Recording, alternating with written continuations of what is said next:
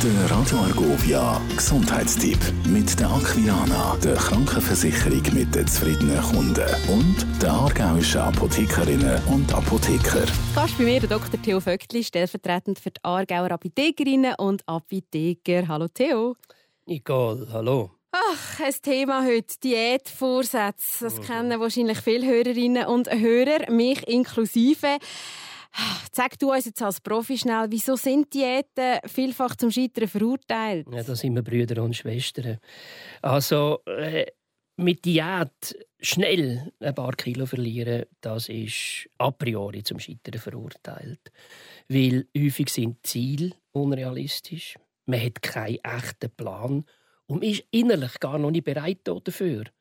Und man muss sich einfach bewusst sein, jeder Aufwand kostet Energie. Und das Problem ist auf einmal, und das sieht man leider jetzt heute, dass Ernährung und Gewicht plötzlich zum Lebensmittelpunkt wird. Das ist wie eine Art eine Ersatzreligion. Und das finde ich jetzt ein völliger Quark. Wieso funktioniert es oftmals nicht gerade beim ersten Mal, wenn man etwas ändern will? Wichtige Sachen sind gezeichnet durch Rückfälle. Vielfach braucht es mehrere Anläufe. Und ich denke, jeder muss sagen, ich habe so viel versucht, gut, wie man braucht. Und zuerst mal klappt es dort sicher nicht. Von was hängt denn der Erfolg zum Abnehmen ab?